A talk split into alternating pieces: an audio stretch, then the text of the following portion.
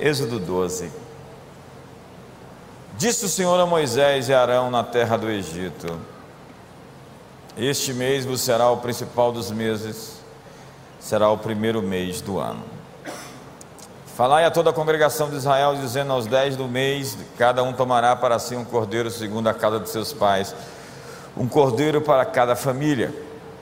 Mas se a família for pequena para um cordeiro, então convidará ele o seu vizinho mais próximo, conforme o número das almas. Conforme o que cada um puder comer, por aí calculareis quantos bastem para o cordeiro. Tem gente que come o cordeiro inteiro, então o cordeiro será sem defeito. Macho de um ano podereis tomar um cordeiro ou um cabrito. E o guardareis até o décimo quarto dia desse mês, e todo o ajuntamento da congregação de Israel o imolará no crepúsculo da tarde. Tomarão do sangue o porão em ambas as ombreiras e na verga da porta, nas casas em que o comerem. Naquela noite comerão a carne assada no fogo, com pães asmos e ervas amargas a comerão. Não comereis do animal nada cru, nem cozido em água, porém assado ao fogo, a cabeça, as pernas e a fressura. Nada deixareis dele até pela manhã, o que, porém, ficar até pela manhã, queimá-lo-eis. Desta maneira comereis lombos cingidos, sandálias nos pés e cajado nas, na mão, comê-lo-eis à pressa. É a Páscoa do Senhor. Porque naquela noite passarei pela terra do Egito e ferirei na terra do Egito todos os primogênitos, desde os homens até os animais. Executarei juízo sobre todos os deuses do Egito. Eu sou o Senhor. O sangue vos será por sinal nas casas em que estiverdes, quando eu vir o sangue, passarei por vós e não haverá entre vós praga destruidora, quando eu ferir a terra do Egito. Verso 14. Esse dia vos será por memorial e o celebrareis como solenidade ao Senhor nas vossas gerações e celebrareis por estatuto perpétuo. As festas de Israel representam o calendário de Deus para que certas coisas aconteçam na terra. Você vai ver que todas as coisas estão acontecendo ali durante as festas. Na Páscoa, Jesus morreu. Nas festas das primícias, ele ressuscitou. Foi no Pentecostes que o Espírito Santo chegou. Provavelmente Jesus nasceu em tabernáculos. Esse momento das festas é quando os céus e a terra se alinham. É uma convergência, um reset. As pessoas falam do grande reset, mas elas estão atrasadas. Deus, Deus está na frente, Deus está fazendo coisas. Os homens estão planejando o mal e Deus está rindo, zombando deles. Eu fico assim, preocupado com essa gente obstinada, obcecada pelo pela nova ordem mundial, pelo anticristo. Esse pessoal é tão limitado para fazer o que eles querem fazer, porque Deus está todas as vezes interferindo nos planos deles, e Ele está frustrando seus desígnios. Todas essas coisas que estão sendo planejadas, há alguém que tem uma última palavra. Esse é um tempo profético de libertação de poder e de celebração. E essa celebração chamada Páscoa liberava o poder da libertação sobre o povo. Como eu disse, as instruções dadas eram um ritual de livramento, de passagem de fase, de gratidão e celebração. A verdade é que Jesus participou das festas. A Páscoa é onde tudo começa. Significa sair do cativeiro. Diga comigo, sair do cativeiro. Quantos de vocês estão presos em algum cativeiro emocional, uma aflição, uma dor, finanças, casamento, filhos, situações que você não consegue se libertar? Deus nos chamou para, na Páscoa, cruzar o caminho para a sua terra prometida. É uma transição, e numa transição você só leva o que precisa. e há coisas muito pesadas que nós carregamos. Por isso, a Páscoa significa deixar o velho, o velho mindset, a velha mentalidade, as velhas amizades, o velho fermento. Você precisa deixar o Egito. No Egito eles comiam, eles tinham uma dieta, havia uma dieta do Egito, eles comiam cebolas, alhos. Imagina como uma pessoa fica mal cheirosa comendo cebola e alho. Eles tinham o cheiro da comida que os acompanhava, eles estavam com saudade daquela dieta. E a verdade é que nós estamos numa transição para um, um tempo novo. Eu sinto que esse tempo novo se abriu dias atrás. Eu sinto que nós estamos já numa nova estação, num novo tempo, numa nova aliança. Amém ou não? Mas para viver o novo tem que encerrar o velho. E a experiência que nós tivemos, por exemplo, no Egito, quando nós passamos do Egito para a Terra Prometida, ela é incrivelmente reveladora. Você sai do Egito e você cruza o Golfo de Acabo, e nós fizemos isso de barco. Você olha para trás, você vê tanta escuridão no Egito. Quando você chega em Israel ou mesmo na Jordânia, você descobre que você está num lugar muito opressor. O Egito realmente é muito obscuro, a experiência no Egito é muito pesada. Os deuses milenares, seus panteões, é um império caído, um império verdadeiramente caído, derrubado. É incrível a experiência que você tem quando vai ao Egito e passa para a terra prometida. E deixar o Egito é deixar o velho. Novos começos significam terminações claras. Minha pergunta nessa Páscoa é: o que, que você tem que encerrar? Quais são as coisas que você tem que deixar para trás? Páscoa é a passagem, é o, o êxodo, o memorial dos judeus da libertação da servidão. Eles foram ordenados uma vez por ano, todos os anos, se lembrar que um, um dia eles foram escravos. Lembrar que eles foram libertos.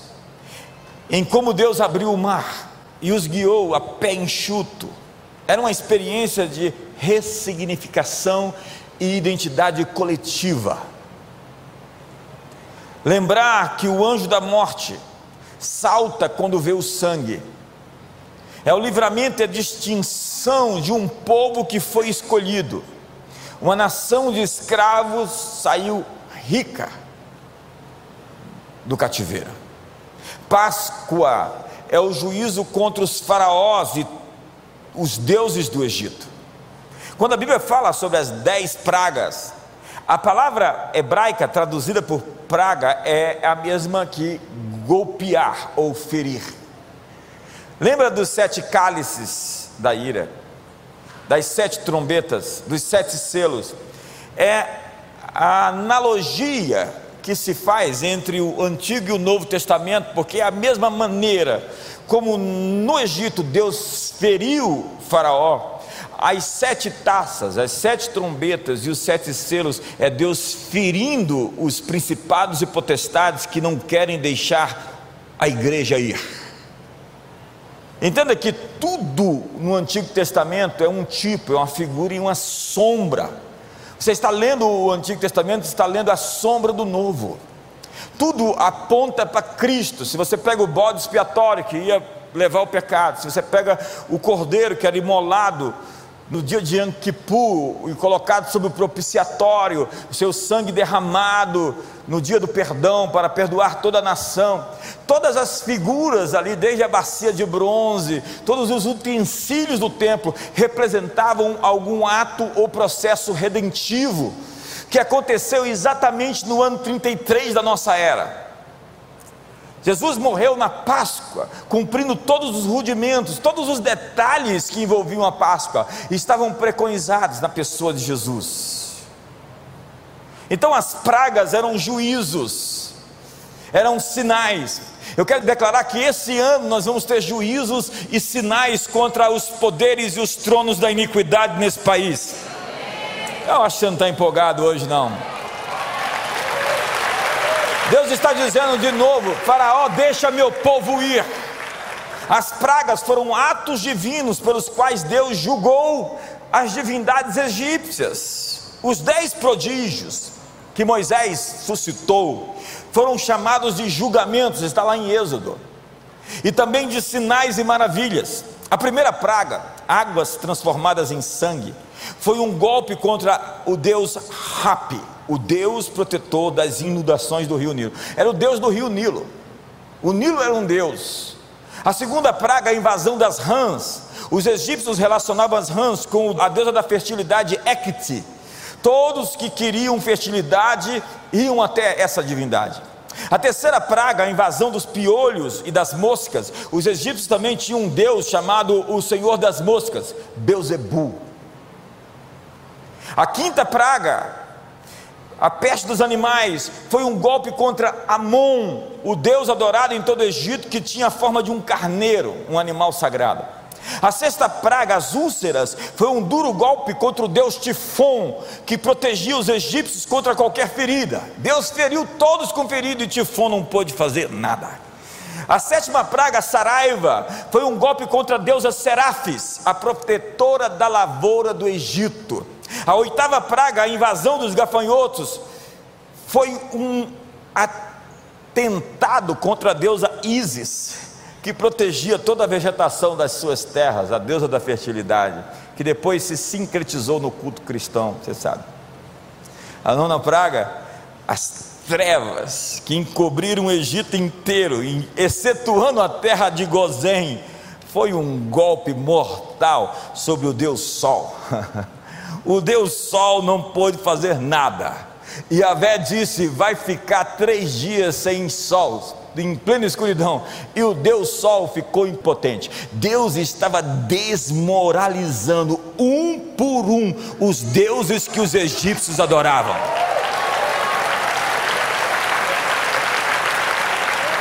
Faraó era chamado do filho do sol. Amon-Ra o Deus Sol ficou ali batido, tipo assim, não consigo fazer nada. Alguém chegou e está tudo dominado. A décima praga foi a morte dos primogênitos. E é nessa aqui que nós nos deparamos com o texto bíblico que nós lemos, que diz que naquele dia o sangue vos será por sinal. E o sangue tipifica a morte de Jesus, o seu sangue. E quando eu vi o sangue sobre você, vão cair mil ao teu lado, dez mil à sua direita, mas você não vai ser atingido. O sangue vos será por sinal. Quando eu ver o sangue, eu vou lembrar do meu filho que morreu e derramou o seu sangue pelos seus pecados, e vou considerar você perdoado. Quando eu ver o sangue, eu vou lembrar de todos os atos e processos redentivos que foram executados pelo meu filho por você. Eu estou vendo o sangue dele cobrindo você, aspergido sobre você. Talvez você não consegue ver o sangue aspergido sobre o seu irmão, mas os demônios vêm. O destruidor dos primogênitos vê quando ele chega perto e fala, agora eu vou acabar, ele não consegue passar pelo sangue, o sangue é o limite. Pechar, Páscoa, é passar por cima, ele não consegue entrar. E olha o verso 13, olha o verso 13. O sangue vos será por sinal quando, estiver, quando eu ver o sangue, passarei por vós e não haverá entre vós praga destruidora quando eu ferir a terra do Egito. Volte ao verso 12 para mim, por favor. Olha só o que está dizendo. Porque naquela noite, na noite de Páscoa, passarei pela terra do Egito e ferirei na terra do Egito todos os primogênitos. Até hoje o pessoal diz que ficou sem. Pode manter o texto para mim, por favor, aí na tela. Ficou sem sucessão. Sucesso é sucessão. Se você quiser destruir uma empresa, se você quiser destruir uma igreja, se você quiser destruir uma nação, você tira a sucessão, a transmissão da autoridade, do legado de geração para geração. Nações fracas são nações onde o poder e as conquistas de uma geração não são transmitidas à próxima geração. Deus estava ferindo toda a infraestrutura do Egito com as dez pragas. Era um poder de iniquidade que tinha conquistado tudo como um vírus ao seu redor, na prática da violência e tantas coisas tribais violentas. E a coisa que estava acontecendo não era simplesmente libertar o seu povo, mas arruinar o império que estava prosperando no processo de escravizar, de dominar, de pisar, de destruir tudo à sua volta. Eles precisavam ser parados. Deus destruiu toda a infra infraestrutura do Egito quando eles foram atrás de Israel. E diz a Bíblia que Deus endureceu o coração de Faraó quando Faraó quis libertar o povo, porque Deus queria ser dramático, para que nunca mais fosse esquecido. Quando Israel chegou na terra prometida, os povos de Canaã já estavam todos amedrontados pelas histórias que eles ouviram do Deus que os libertou do Egito. Olha o verso 12. Olha a continuação do verso 12: Naquela noite, passarei pela terra do Egito e ferirei na terra do Egito todos os primogênitos, desde os homens até os animais. Olha só esse texto. Se cada praga foi um juízo sobre um Deus, a última praga era o juízo sobre todos os deuses do Egito. Eu sou o Senhor. Todos os deuses do panteão egípcio seriam completamente arruinados naquela noite. Essa também é a tipificação do que Paulo diz em Colossenses capítulo 2, verso 15, da obra consumada de Jesus, quando diz que ele expôs, olha só, e despojando na cruz. Volta o verso 14, só para a gente. Isso devia virar um estudo. Acho que a gente pode pregar aqui até meia-noite hoje tendo cancelado o escrito de dívida, que era contrário a nós e que constava de ordenanças, o escrito de dívida era como que o, o documento de que um, um condenado, um, um, preso, um prisioneiro ou alguém que devia é, tinha contra ele. E diz a Bíblia que naquela cruz, na Páscoa do ano 33, Jesus estava ali pagando a dívida, ele estava assumindo o lugar ele era o bode expiatório que estava carregando o pecado. Ele era o cordeiro que foi imolado e colocado sobre o propiciatório. O propiciatório é a palavra hilasterion, que significa desviar a ira pela satisfação da justiça violada. Então, Jesus naquela cruz estava assumindo a culpa, o justo pelos injustos, o inocente pelos culpados. Ele estava tomando o nosso lugar no tribunal ele foi condenado para que nós fôssemos absolvidos. Ele foi morto para que nós vivêssemos. Tomou a coroa de espinhos para nos dar a sua coroa de glória e de vitória. Se tornou o filho do homem para nos fazer o filho de Deus. Jesus é o, é, é o sacrifício substitutivo. A palavra é vicário. Alguém tomou o seu lugar, alguém pagou o preço que você devia pagar, alguém assumiu os seus erros, alguém assumiu os seus pecados, alguém tomou sobre si, é o que Isaías diz: Ele tomou sobre si os nossos pecados e por suas chagas nós somos sarados. Olha só o que o texto diz: que Ele encravou naquela cruz o nosso escrito de dívida, que era contrário a nós e que constava de ordenanças e removeu inteiramente. A palavra, a última palavra de Jesus na cruz, antes de entregar o seu espírito ao Pai, é justamente a palavra que determina o pagamento. A palavra é te telestai, está consumado. Aquela palavra que Jesus disse é a expressão grega, está consumado. Você sabe o que Jesus estava dizendo? Ele estava dizendo: está totalmente pago.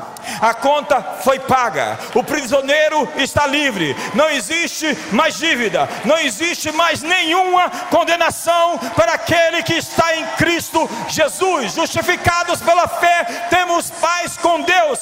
Quem acusará os eleitos de Deus se é Deus quem os justifica? Quem os condenará? Jesus foi um para-raio naquela cruz, assumindo toda a condição errada, a maldição.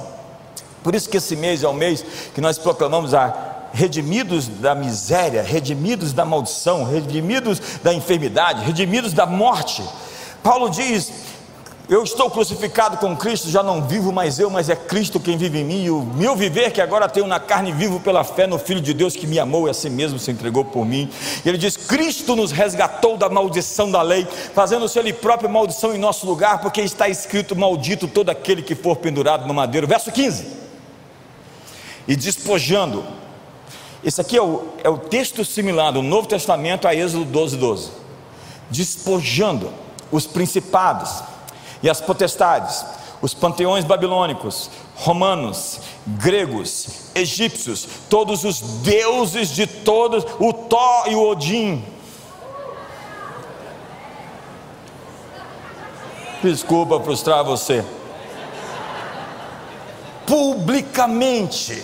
Olha só essa palavra publicamente. Você sabe o que era isso? Era uma figura de linguagem de época quando os exércitos romanos, as legiões romanas chegavam em Roma, alguém já pode ter assistido algum filme? Eles levavam sem roupa, com suas insígnias arrancadas, todos os exércitos que foram vencidos em procissão, e o povo de Roma abria frente para que as legiões romanas passassem em vitória, celebrando, batendo palma. Paulo está dizendo que naquela cruz, Jesus pegou todos os demônios, os anjos caídos, os principados e potestades, publicamente, e os expôs ao desprezo, os levou em procissão nos céus, e levou os envergonhados, vencidos e derrotados, triunfando deles na cruz.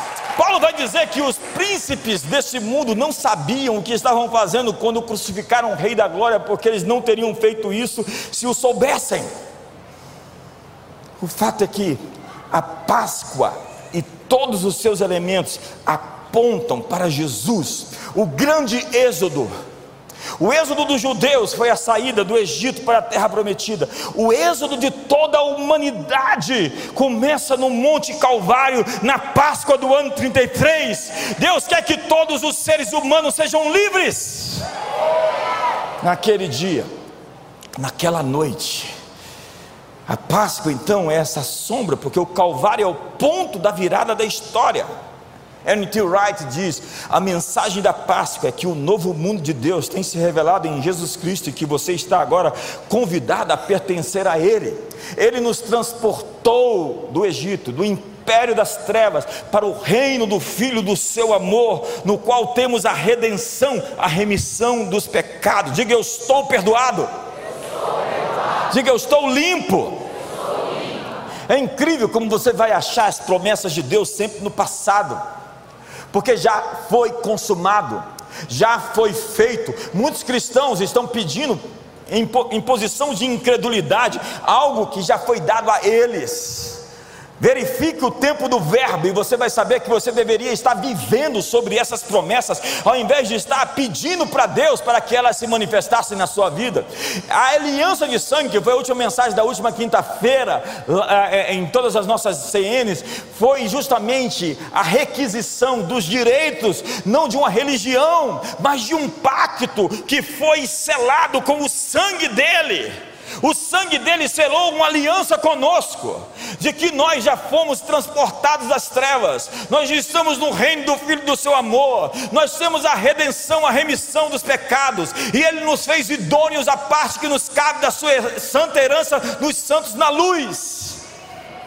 Está consumado, totalmente pago. Então, na cruz, Jesus morre no lugar do pecador. Sua grande ação de Páscoa fez um caminho através do mar vermelho do pecado e da morte. E a criação está agora tendo o seu próprio êxodo. Ele fez o caminho. E ele diz que vocês deveriam se lembrar, a Páscoa deveria ser lembrada, como a ceia tem que ser lembrada. E a palavra é anamnesis, é um memorial. Em grego, é um arauto, um porta-voz, um emissário do imperador César, Diocleciano, Nero, Tibérios, Augustus. Chegariam a uma praça pública e diriam a todos os moradores daquela região, daquela província, daquela cidade: assim diz o sumo imperador assim diz o Senhor de todo o império, assim diz o César, na Páscoa, na ceia, nós somos os arautos que devemos nos lembrar e dizer a todos os principados e potestades e poderes que ainda resistem à vitória de Jesus na cruz: coloquem-se no seu lugar, porque vocês já perderam. Jesus já venceu e triunfou sobre vocês, e nós estamos assumindo a vitória dele, que é a nossa vitória. A vitória de Jesus é a nossa vitória, nele nós somos somos mais que vencedores. O que é ser mais que vencedor? Você é um vencedor quando você corre e vence. Você é mais que vencedor quando alguém correu e você venceu. Você é vencedor quando você vai para o ringue e derruba o adversário. Você é mais que vencedor quando alguém vai no ringue e derruba o adversário e o premeceu. É a história do sujeito que foi lá disputar o, título mundial contra o gigante que tinha lá, apanhou 15 rounds, sofreu todo arrebentado, mas no último round derrubou o sujeito e o matou. Depois chegou em casa com um cheque de 30 milhões. A esposa olhou para ele e falou: Meu amor, você está todo arrebentado. Cadê o cheque? Ele é o vencedor, ele derrubou o gigante, ela é mais que vencedora. Quantos estão comigo aqui hoje? Lembrai-vos, a escravidão é algo que deveria ser lembrado amargamente. Alguém que foi escravo e foi livre, nunca mais deveria se sujeitar ao jugo escravizador. A liberdade deveria ser celebrada, e a Páscoa era isso, a celebração de um estatuto permanente que tinha o poder de liberar a capacidade de romper algo. Olha para o seu irmão e profetiza para ele: você, essa noite, tem condições de romper algo. Existe um poder para você romper algo. Quantos querem romper algo aqui hoje? Não, me ajuda, com essa seu, sua linguagem você não vai romper nada. Você vai ficar solteiro, vai morrer titia, olhando no telefone ainda. Quantos querem romper o ciclo? Quantos querem romper a dívida? Quantos querem romper os problemas emocionais, os traumas que você carrega? A Páscoa tem esse poder de romper os grilhões, os cadeados, as portas de bronze, as cadeias que prendem você estão em processo de. Eu estou ouvindo o barulho das cadeias caindo. É, será que eu estou.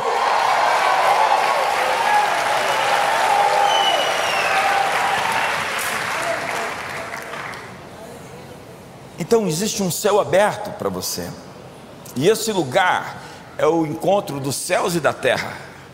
A Páscoa é um tempo onde Deus vai trazer um alinhamento em sua vida e em sua casa. Em Israel, casa significava mais do que uma família. Deus falou para Davi: Eu vou te fazer uma casa firme. Deus prometeu para Davi uma casa forte. Quantos querem uma promessa assim? Uma casa forte. E todos eram chamados por o nome de uma casa. Eu fico assustado com as pessoas que não têm casa. Quem não tem casa está sob o relento. Quem não tem casa está sobre está desprotegido. Todos eram chamados pelo nome de uma casa, era a casa de Davi, a casa de Jessé, a casa de Quis, que era o filho de, Jessé, de Quis, Saul, a casa dos recabitas. A casa era onde as pessoas eram identificadas. Ninguém podia lutar em Israel e se alistar no exército se não tivesse uma casa. E em grego, a palavra casa é oikos Oikos fala sobre o legado da família, fala sobre a economia da família. É a raiz da palavra oikonomia, economia. É a raiz da palavra oicologia, ecologia. Eu tenho que passar. Deus está passando a praga da sua casa. Pechar, Páscoa, é saltar por cima, é saltar sobre. Ele está construindo com você uma casa firme. Põe a mão no ombro do seu irmão e ore com ele para que Deus construa sobre ele uma casa firme.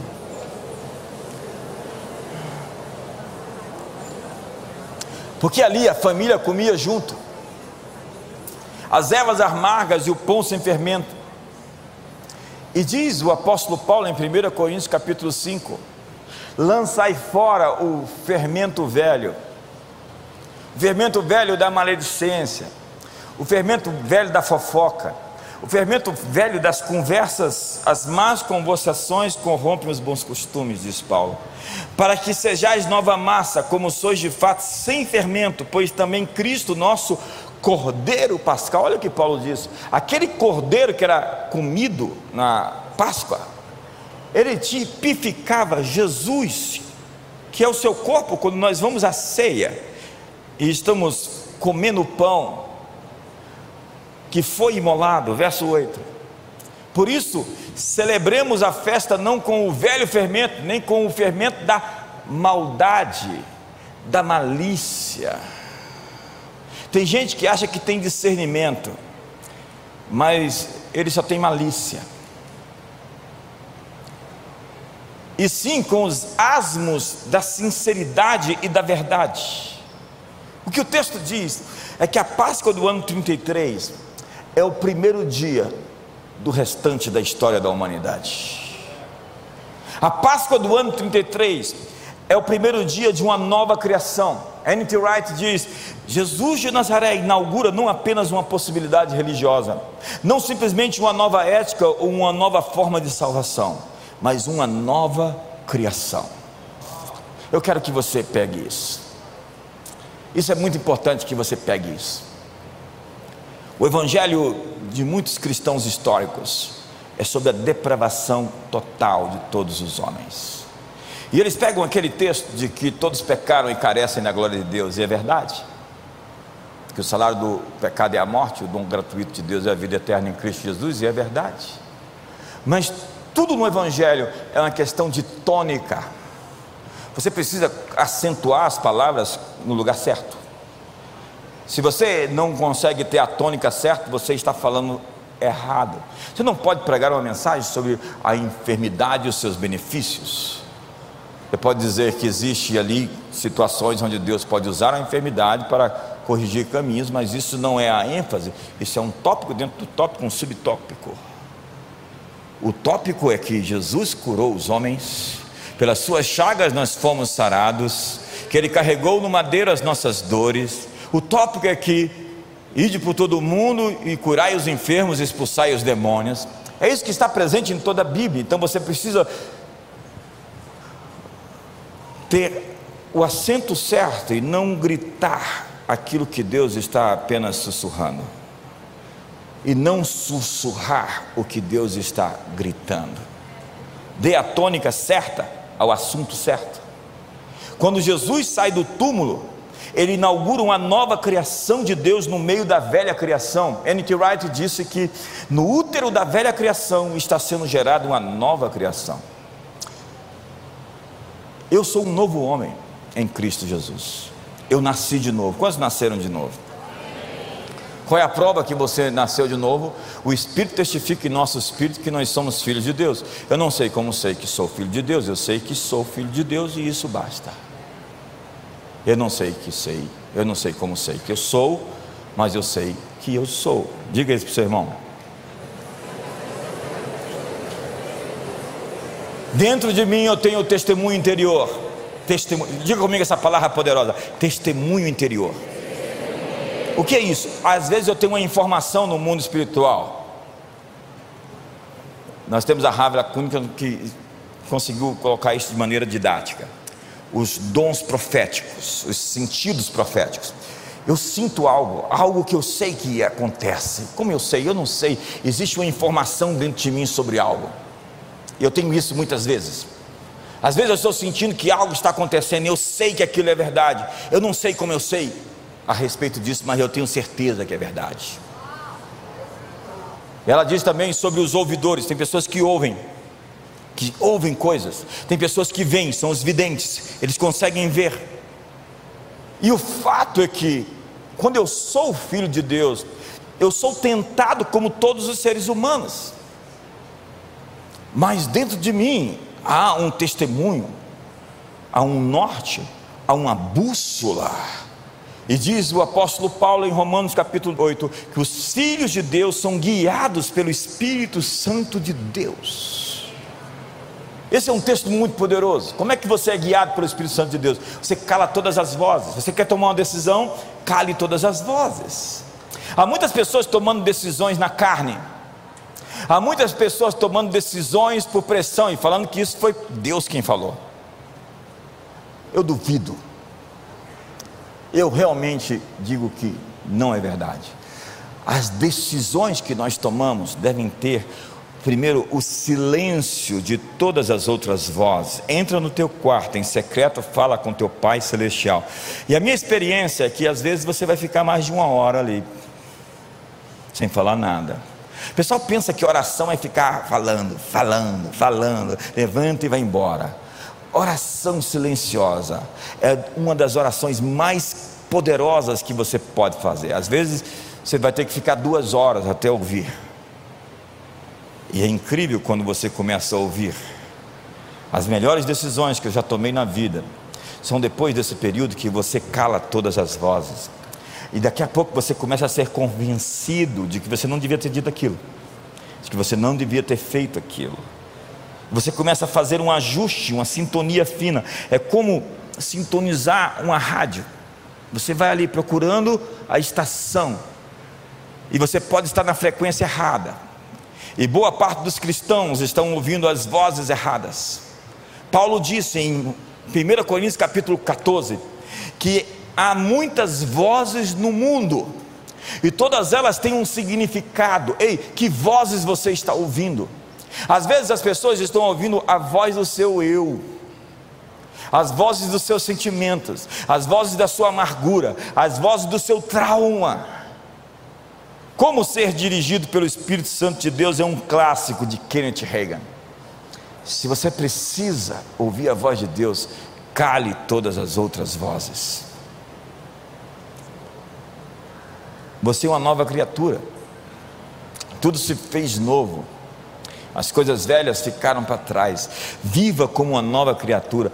Pare de falar sobre o passado, encerre as questões do passado, encerre a culpa e a condenação, encerre os assuntos que não te edificam, que não contribuem para o seu. Simplesmente cale, até mude Há pessoas que procuram você e falam, eu te conheço. Não, você me conheceu lá no segundo ano do segundo grau, quando eu era uma pessoa. De lá para cá, eu sou outra pessoa que me reinventei e cresci e me transformei. Você não sabe quem eu sou. E a propósito, se você me encontrar daqui a seis meses, eu já sou um reinventado eu, melhorado eu, que nasci de novo e estou. O texto bíblico que você é uma nova criatura e tudo se fez novo, é que você vai se transformando à medida que você segue.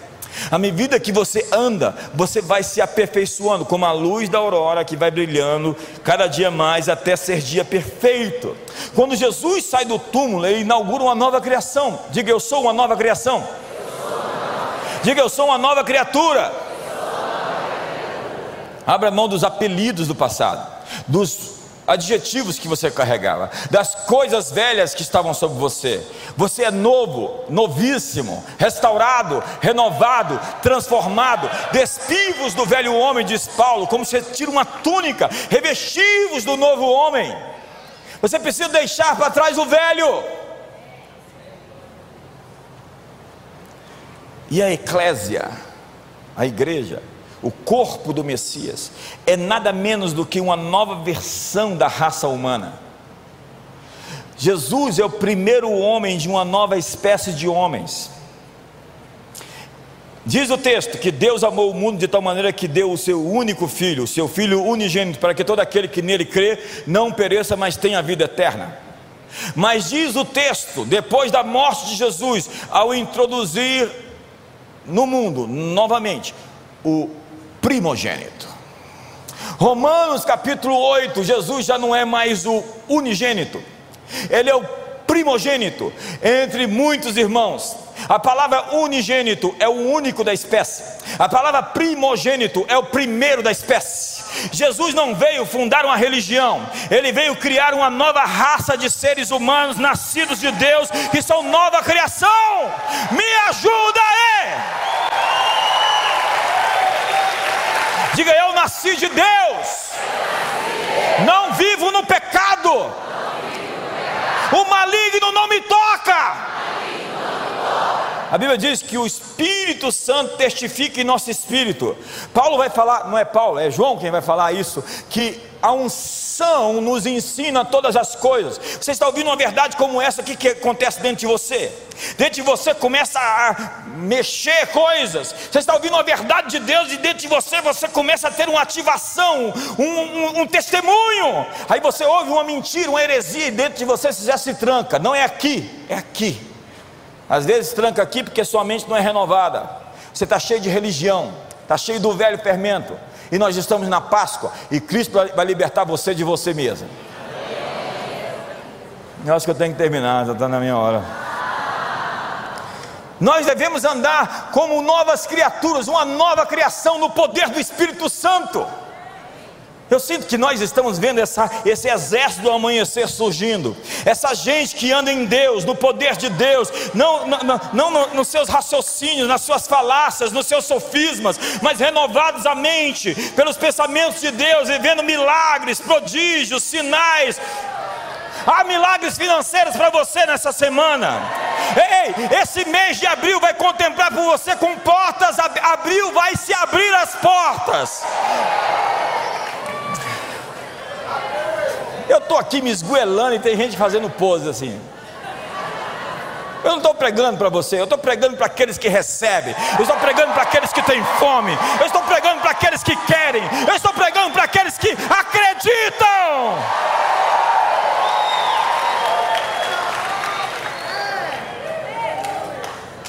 O pecado foi condenado na carne de Cristo para que por ele não sejamos condenados. Na Páscoa nós alinhamos ajustamos, eu vou começar a pregar. Páscoa não é ovo nem coelho de chocolate. Páscoa é o Cordeiro de Deus imolado pelos meus pecados. O ovo no paganismo significava a ressurreição, e o coelho a fertilidade. E eles misturaram Tammuz, Semiramis e toda essa confusão pagã com a Páscoa. Não tem problema, chocolate você pode comer dependendo da dose, é veneno ou remédio. Mas a ressurreição é a Páscoa. E a ressurreição é um evento absurdo para muita gente. Ele é o símbolo do ponto de partida de um novo mundo. Entenda que um corpo sumiu, uma pedra foi rolada, as mulheres correram até o túmulo elas viram os anjos guardando, os discípulos enlouqueceram. Simplesmente, amanhã, domingo, quando o dia nasceu,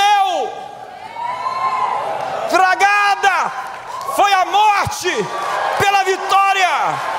Jesus ressuscitou e vive. Fica de pé, fica de pé hoje. Fica de pé, fica de pé. Eu, eu tenho que terminar, eu tinha muito para pregar. E o, e o que acontece é que o que o Pai fez por Jesus na Páscoa vai fazer com todos nós. Diz a Bíblia que nós teremos corpos glorificados. Não sei se você nasceu feio, mas vai melhorar para você na ressurreição. todo o cosmos. Não tem ninguém feio, né? Beleza não se põe na mesa. Cada um acha uma coisa bonita, não é, André? Tem gente que acha que. Cara... Sabe o que diz Filipenses? Pois a nossa pátria está no céu. Esse é o texto, um dos textos mais mal entendidos na Bíblia. De onde também aguardamos o Salvador, o Senhor Jesus Cristo, o qual transformará o nosso corpo de humilhação, que tem que ir para a academia todo dia para não ficar barrigudo, que tem que suplementar para não ficar envelhecido, que tem que acordar às vezes com dores, o qual transformará o nosso corpo de humilhação para ser igual ao corpo da sua glória. O que, que é? Eu, eu teria um corpo como o corpo da glória de Cristo. Sim, segundo a eficácia que ele tem, do poder que ele tem de subordinar todas as coisas a si mesmo. Vai transformar o nosso corpo mortal. E diz o apóstolo Paulo que o mortal se revestirá da imortalidade, a corrupção, da incorruptibilidade, e todos seremos transformados num piscar de olhos. Pisca aí. Aconteceu. E diz o apóstolo João: Amados, ainda não se tornou o que haveremos de ser, porque quando ele se manifestar, quando ele se manifestar, estude essa palavra no grego e você vai mudar a sua escatologia. Quando ele se manifestar, quando ele aparecer, eis que estou convosco todos os dias até a consumação dos séculos. Ele foi assunto aos céus. Jesus foi elevado aos céus. Não significa que ele não está aqui significa que ele já está no trono, até que todos os seus inimigos sejam postos por escabelo dos seus pés. Jesus já reina, diz o apóstolo Paulo, esperando que a igreja faça o seu trabalho, porque a criação aguarda a manifestação dos filhos de Deus. Está tímido demais essas palmas.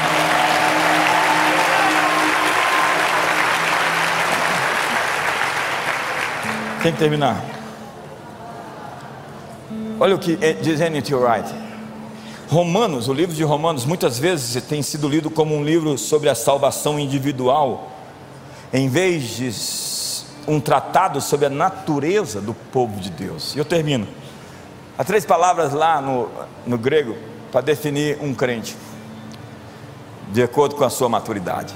A todos quanto receberam, deu-lhes o poder de serem feitos bebês de Deus. Bebês. Tecnon. Nasceu de novo é uma criança. Aí Paulo diz: Eu não pude falar a vocês como a espirituais, senão como a carnais, porque vocês estão armando barraco, estão brigando, estão se dividindo. Eu sou de Paulo, eu sou de Apolo. Ei, ei, está na hora de comer alimento sólido. Aí Paulo vai falar em Romanos capítulo 8, ali em Romanos capítulo 8 está tudo. Os filhos de Deus são guiados pelo Espírito Santo de Deus. Não são os neófios, os adolescentes na fé, é outra palavra. Não são os cristãos que ficam deslumbrados, os adoradores da adoração. Atrás de um programa não sabe para fazer, não de um compromisso para ter. Uma casa para pertencer, uma aliança para firmar, um compromisso para se afirmar. Porque todos os filhos de Deus, realmente maduros, os ruiós, ruiós, os filhos maduros de Deus, são guiados pelo Espírito Santo de Deus e não pelas suas emoções. Você pensa que eu não tenho emoções incríveis, terríveis e avassaladoras? Mas um filho de Deus colocou as emoções sob a júdice da sua identidade em Cristo e não é controlado pelo que vê, pelo que sente, mas pelas promessas que foram feitas a você. Então as promessas vão fazer as circunstâncias se dobrar. Paulo diz: Nós não vivemos por vista, vivemos por fé. Paulo diz: O justo viverá pela fé. Paulo diz: Combatendo o bom combate da fé. Essa é a nossa vitória que vence o mundo, a nossa fé. E a fé é a certeza das coisas que não vemos. Não vejo. Não vejo um Brasil transformado hoje. Não vejo um Brasil transformado agora. Mas existe uma promessa de Deus para essa grande nação. Está no horizonte uma promessa que vai dobrar a realidade, aquilo que Deus pretende fazer nesse mundo. Você pode estar solteiro, sem dinheiro, você pode estar vivendo aí crises terríveis, mas pegue a promessa de Deus. Você é uma nova criatura. Você nasceu de novo. Você nasceu de Deus. E em breve o Deus de paz esmagará a Satanás debaixo dos nossos pés. Simplesmente assuma sua identidade celestial. Você é uma nova criação. Diga, eu sou uma nova criação. Se aquela namorada liga para você, você fala: Eu sou uma nova criação, moça. Se o namorado te procura, você não entendeu. Eu não tenho uma religião, eu tenho um novo nascimento. Eu nasci de Deus, o Espírito Santo mora dentro de mim. Então eu tenho essa identidade, é isso que eu sou, não é um convencimento. Falar fé ou crer, Deus amou o mundo de tal maneira para que todo aquele que nele crê tenha vida eterna. A palavra crer não é uma adesão mental, um, uma fé, não, é um compromisso com, é uma adesão a um estilo de vida do reino, é uma entrega, é se atirar no propósito de Deus. Eu tinha tanto para pegar aqui, mas tem mais um pessoal na fila aí. Eu confesso a você, podia pregar mais umas três horas sobre esse assunto.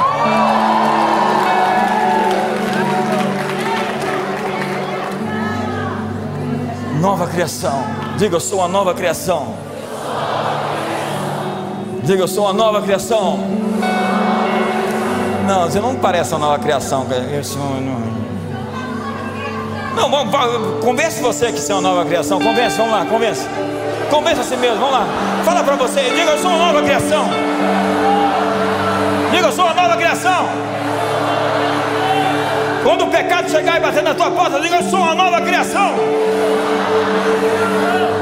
Você tem que dizer isso quando um pensamento chegar, eu sou uma nova criação.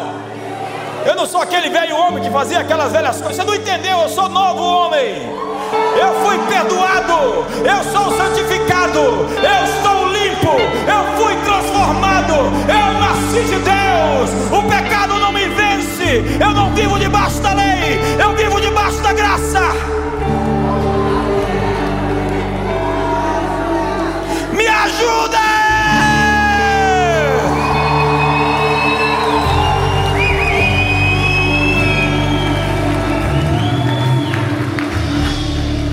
seu namorado não sabe que você é uma nova criação e põe a mão em você e você fala assim: Eu sou uma nova criação,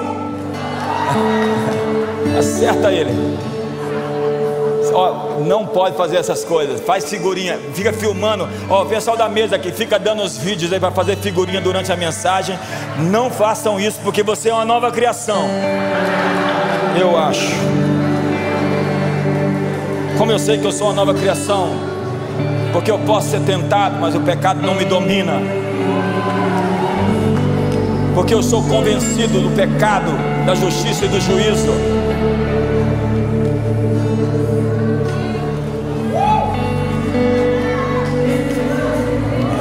Tem que terminar mesmo? Vê se eu mais para pregar aqui. Jesus, é muita coisa.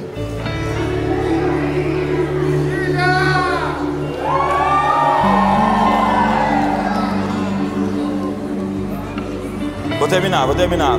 Dois minutos. Ser filhos de Deus significa que nossos novos eus não podem e não vão pecar habitualmente como uma forma de vida. N.T. Wright. Não há nenhum ponto para defender e explicar um novo mundo de Deus se ainda você está vivendo no seu velho você mesmo. As pessoas realmente não sabem quem Deus é, até que elas vejam Ele revelado na vida dos cristãos. As pessoas deveriam olhar para nós e falar: que passa? O que, que aconteceu com você? Eu te conheço. Não, você não me conhece. Eu sou uma nova criação. Elas deveriam ficar assustadas assim.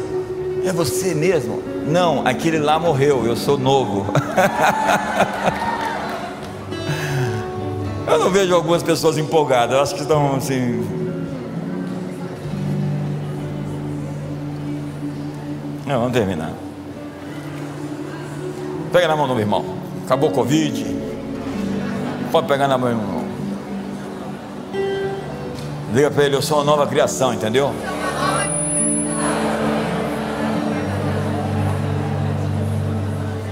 Então o poder da nova criação de Jesus, do Espírito Santo, está invadindo suas células agora. Uma pessoa com leucemia, Deus está te deixando saber que Ele está vivificando cada célula mortal do seu corpo hoje não tem poder de câncer, não tem poder de demônio, não tem poder de maldição, não há nada absolutamente que possa resistir o poder da Páscoa, da morte de Jesus, da sua ressurreição, da sua vitória. Deixe hoje ser tocado. Você está vindo para fora, está aparecendo. Vamos lá. Você está hoje sendo liberto dos velhos comportamentos, dos velhos rudimentos, da velha religião. Você consegue se movimentar hoje em fé. Você consegue sair hoje do ambiente natural hoje. Os portais de Deus estão se abrindo aqui hoje. Os anjos estão chegando até nós. Existe uma manifestação celestial